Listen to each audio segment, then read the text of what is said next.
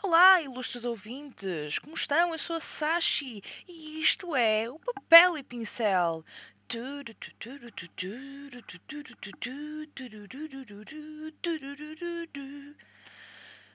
Continuamos a ser um podcast low cost e continuamos a ter esta musiquinha uh, bastante fatela.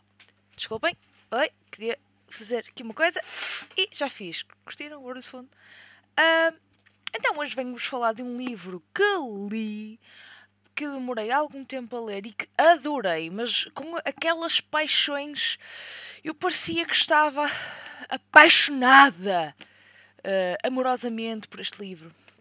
Eu estou li Drácula, do Bram Stoker. S sim. Bram Stoker?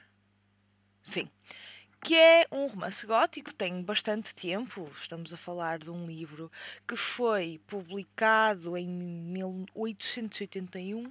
Estamos numa fase altamente machista, uh, racista, xenófoba um, e, e, medrosa da história, mas uh, evoluímos isso ou não? Se calhar não, se calhar hoje em dia a diferença não será tanta quanto deveria de ser, mas ok, vamos prosseguir, hahaha. Ha, ha. Então o que é isto do Drácula? Eu não vou estar aqui a dizer uh, pontos positivos e pontos negativos e a sinopse, o que é que eu gostei, ah, e comprem um livro. Pá, não quero saber disso. Eu vou ser honesta, vou ser. Uh, vou dizer aspectos que me saltaram à vista imediatamente. E atenção, eu quero deixar bem claro que eu uh, dei, em termos de pontuação. Portanto, a minha pontuação resume-se a zero em termos de opinião, porque é opinião pouco fundamentada, porque não sou uma pessoa cientificamente encarregue de fazer uma avaliação literária, mas eu atribuí-lhe no Goodreads Uh, sei uh, cinco estrelitas, porque adorei, porque eu fiquei super captada. É um livro super envolvente. A forma como está disposta a narrativa é extremamente original, através de relatos e de. Original para mim. Hum? Através de relatos, uh, cartas. Opá, é uma forma muito única de nos embrenharmos de tal forma na narrativa que quase parece que somos nós que estamos a viver ser aquilo no momento. É assustador. Eu achei o livro particularmente assustador e uh, incrível. E conta-nos a história de, de quem? De Drácula, né? de um indivíduo que uh, suga sangue e passa de velho a novo no instante. Quem não gostaria? Uh, como tudo tem desvantagens, não pode andar ao sol, não pode ir à praia, está sempre pálido, com ar doente e a sua alimentação consiste maioritariamente por uh, sangue. Pronto. Uh, desagradável.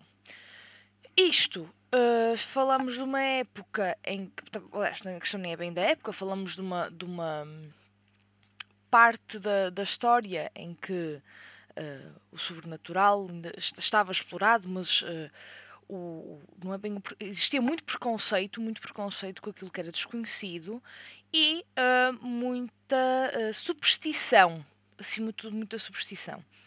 Então, pronto, não sei se conhecem bem a história do Drácula. O Drácula arranja uma forma de trazer um, um advogado para tratar das, da, da compra de uma casa na Inglaterra e ele de trazê-lo para, para, para a Transilvânia, para o seu castelo. E o homem vai e depois passa ali uns momentos muito torturosos e acaba por sobreviver, mas já o Drácula está uh, longe de se ver e entretanto começa um rastro de terror no mundo contemporâneo. Isto, pronto, em síntese. Um, eu, eu vou dizer, portanto, eu adorei, adorei o livro, eu fiquei com tanta pena do livro ter terminado, mas tanta pena não tenho consciência da pena com que eu fiquei. Eu fiquei genuinamente triste por ter terminado. Eu queria mais páginas.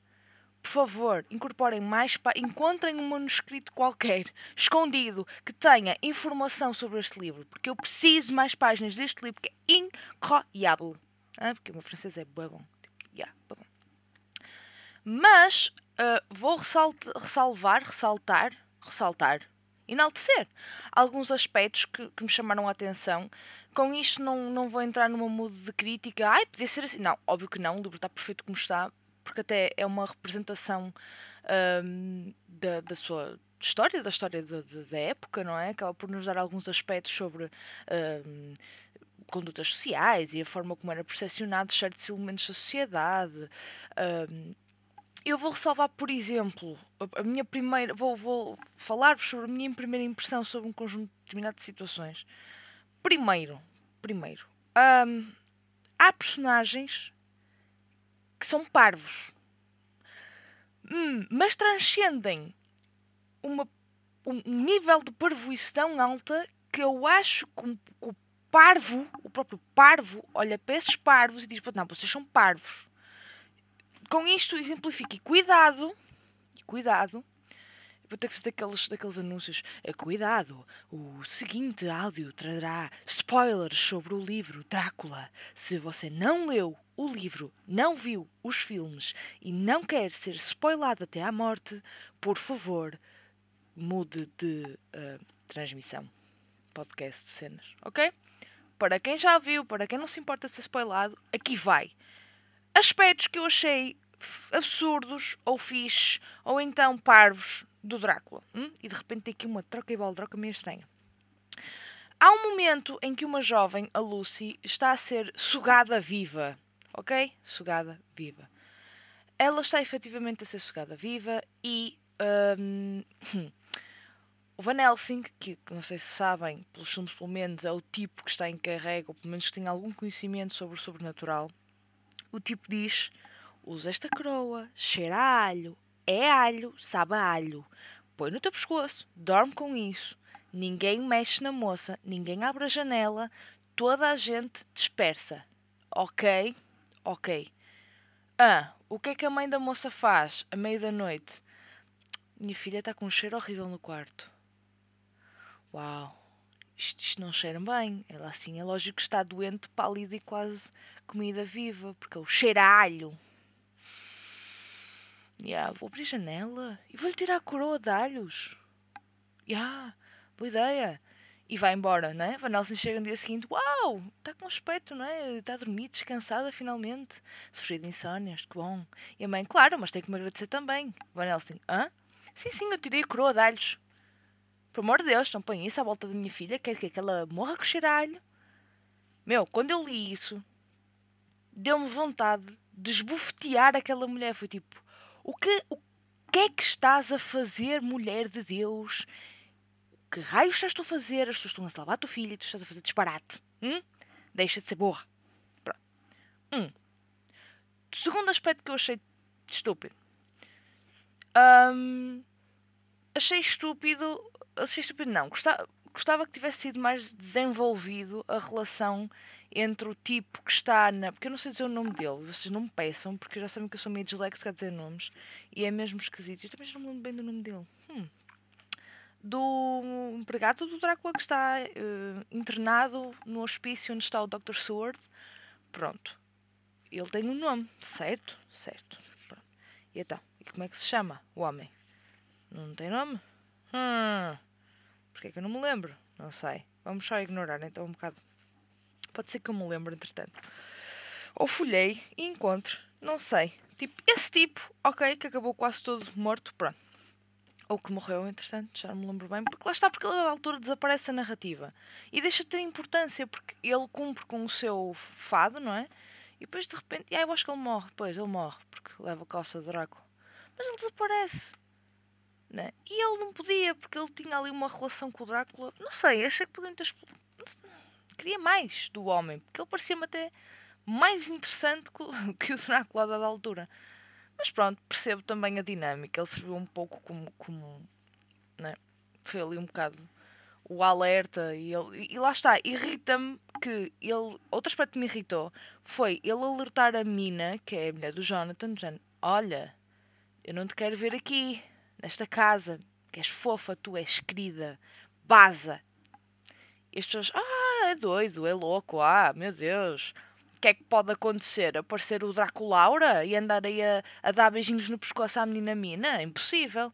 Pois, a moça estava a ser sugada viva diariamente e ninguém dava conta, sabendo que ele andava atrás de meninas. Tipo, qual é a cena? Porquê que ninguém chegou à conclusão de que ela dormia demais tal como a outra, não porque tinha sono, mas porque estava tipo a ser comida viva? Hum? Sugadinha? Até ao tutano? Oi? Onde é que nós estamos? Hum. Outro aspecto. Um, a mina é, é descrita como uma mulher extremamente inteligente e perspicaz. E ela faz. É muito importante para a narrativa porque ela faz desfechos quase que imediatos. Daqui, eles sentem-se perdidos, não é? E ela é que dá ali um, a volta ao sistema. Pronto.